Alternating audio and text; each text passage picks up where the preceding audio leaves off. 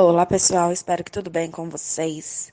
Nós vamos hoje aí para o nosso tema, que vai ser então sobre ser mãe e pai ou ter um filho. Essa é uma discussão importante, porque quem vai trabalhar aí com casais, ah, tentantes ou casais que procuram adoção, né, que pretendem adotar, é, a gente deve trabalhar com essa pergunta, né, com esses casais.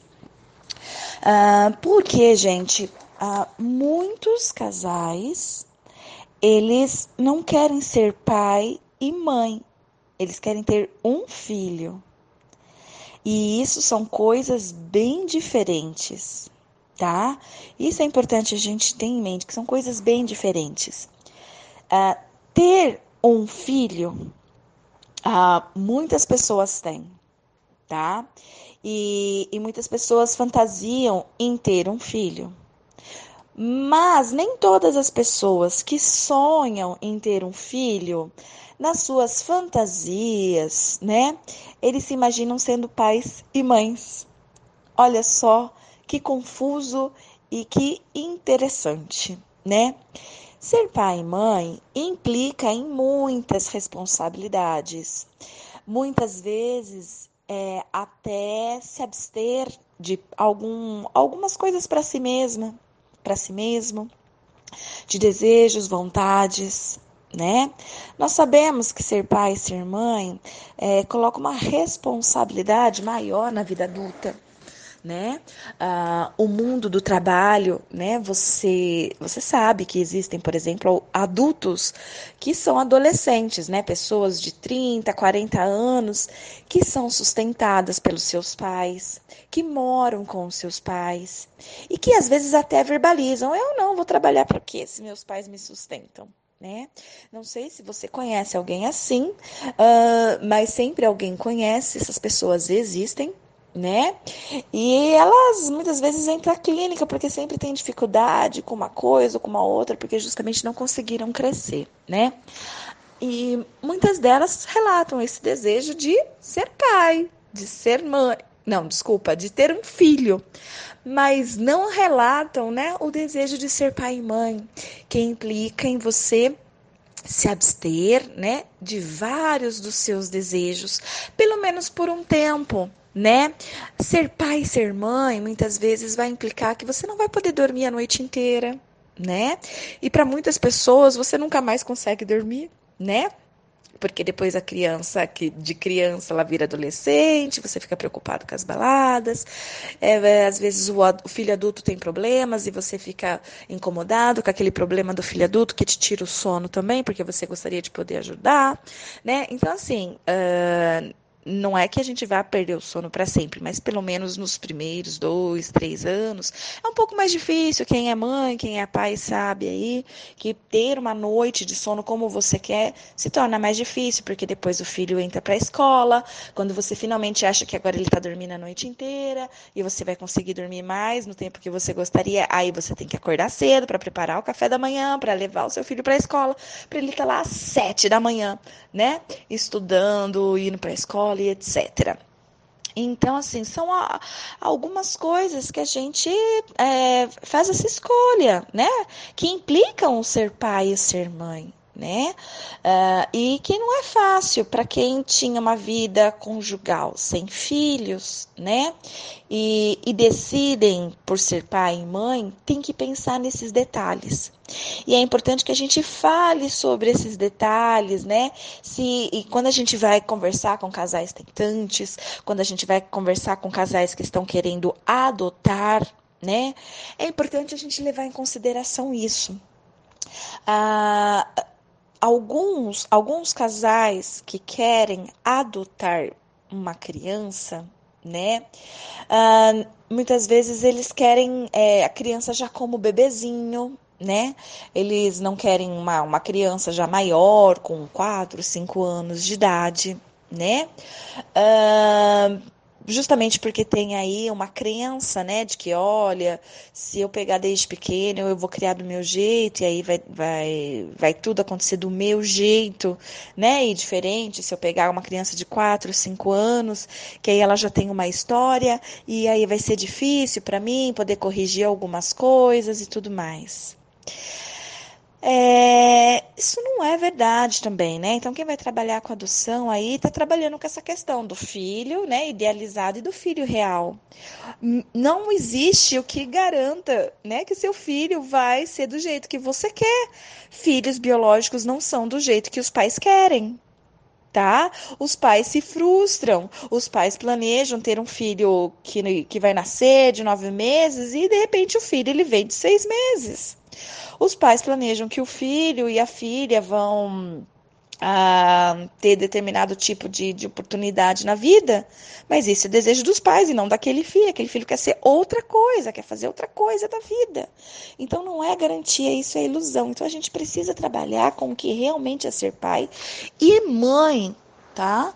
É, nesses casos. Ah, algumas pessoas elas não se imaginam né? Realmente parando a sua vida para encaixar uma criança. Então, muitas vezes eles eles pensam assim: "Ah, uma babá, uma babá vai fazer tudo isso por mim". Quer dizer, essa pessoa ela tá dizendo: "Eu não quero ser mãe, eu não quero ser pai, porque quem vai fazer, quem vai tomar conta é a babá. Quem vai fazer, quem vai tomar conta é a minha mãe, quem vai fazer, quem vai tomar conta é a minha sogra". Entende? Nós precisamos trabalhar com a responsabilidade de ser pai e ser mãe, tá? Ah, ah, cada caso, né, dos sujeitos vão ser bem diferentes, cada um vai ter uma ideia do que é ser pai, do que é ser mãe, né? E do que é ter um filho. Mas muitas vezes, né, essa pergunta no momento certo, né? É, tem que ser no time certo mesmo, tá, gente? Numa psicoterapia, a pessoa tá falando, falando, você vai escutando aquilo, aquela informação, e você de repente percebe que aquela pessoa, ela quer ter um filho, mas não quer ser pai e mãe. Se você já atendeu casos assim com tentantes ou com casais que vão adotar, você já deve ter percebido isso. Então, no, time certo, é só você jogar essa pergunta. É, eu queria entender se você quer ser mãe ou se você quer ter um filho. Geralmente eles vão se assustar bastante com a pergunta, mas vão entender se você fizer a pergunta no time certo, né, no momento certo, que vai dar liga, que vai produzir né, um, um insight na pessoa e ela vai entender o que você está perguntando. Ela precisa perguntar, explica isso, não, né? Uh, então, se você fizer isso no momento certo, isso ajuda bastante. Isso ajuda bastante, principalmente porque uh, existem muitos casais tentantes ou casais que estão aí querendo adotar um filhos que não querem ser pais e mães. E eles vão falando, vão falando, vão falando, e com uma pergunta dessa que você faz no momento oportuno, certo? Eles conseguem responder e conseguem, né, de uma vez por todas parar com essa briga. Porque às vezes eles não querem ser pai e mãe, mas eles precisam mostrar isso para a sociedade, eles precisam mostrar isso para o pai e para a mãe deles, né? Eles precisam provar para outras pessoas, né, que eles são comuns, que eles são normais, que são uma família tradicional e que precisa ter filhos.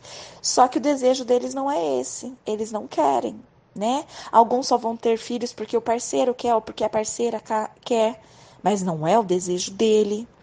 Mas muitos não entram com esse desejo, né? Para muitos, falar sobre isso é ruim, é doloroso, provoca incômodo. Ter contato com essa realidade nem sempre é tão simples, fácil e agradável, né?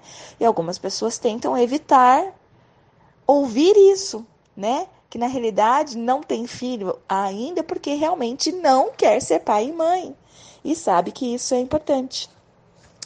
Quantas famílias pegam uma criança para adotar e depois levam lá de volta no, na instituição falando não quero mais? Isso é um absurdo. Isso é um absurdo. Antes da década de 80, né, no Brasil, não era essa a lei que existe, né, de olha, você vai ter que entrar numa fila para poder adotar e tudo mais. É, muitas vezes você conhecia alguém que estava grávida, sabia que aquela pessoa ia colocar o bebê para adoção, você ia lá e pegava para você, ou aquela pessoa aproveitava e dava para você aquela criança. E também a, essa adoção não era por conta de querer ser pai e mãe. Muitas vezes a adoção era uma forma de caridade caridade, tipo, eu era uma família rica, né? É, com dinheiro, não precisava necessariamente ser rica, mas eu tinha uma condição financeira boa, e eu pego essa pessoa por caridade, não porque eu quero ser pai e mãe daquela criança, mas por caridade, né, para que essa criança não fique na rua, fique jogada e tudo mais, eu pego essa criança. E um outro dos motivos mais fortes são casais né, com algum tipo de infertilidade, com algum tipo de dificuldade aí para engravidar, também vão atrás da adoção, tá?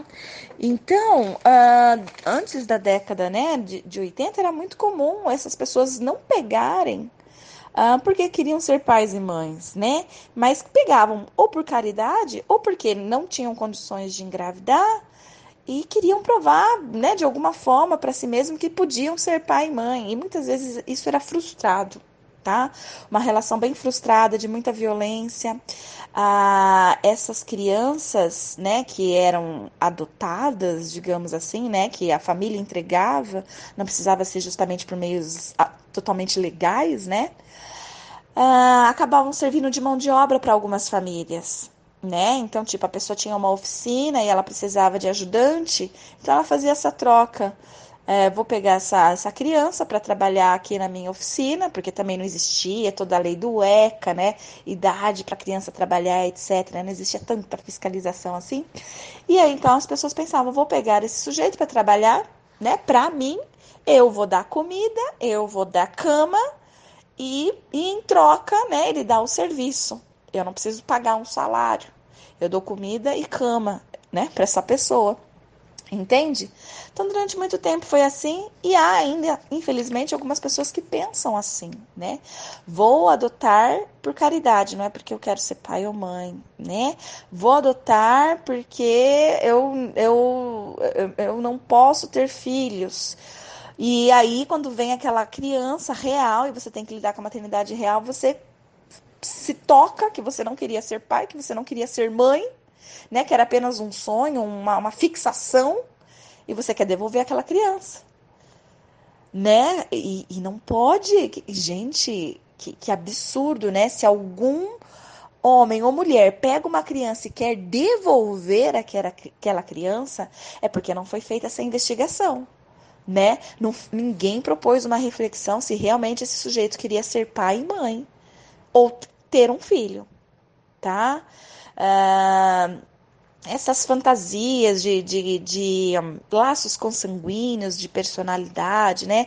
Ah, mas eu eu quero adotar, mas eu quero adotar alguém assim, assim, assado, eu quero saber a procedência, né, da família e tal, porque senão vai vir na personalidade a, a, a maldade, a ruindade do, dos pais biológicos, né? Algumas pessoas têm essa fantasia, né? Ah, e assim como algumas pessoas também ficam com a fantasia de que, ai, eu não posso contar para o filho que ele é adotado, né? Não posso contar para essa criança que ela é adotada nunca. Se eu pegar uma criança de 5, 6 anos, ela vai saber que é adotada.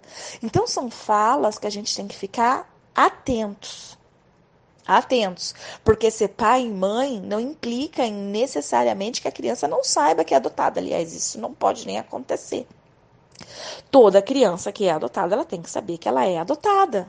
Ela tem que saber que ela tem pai e mãe biológico, mas ela tem pai e mãe de verdade, né?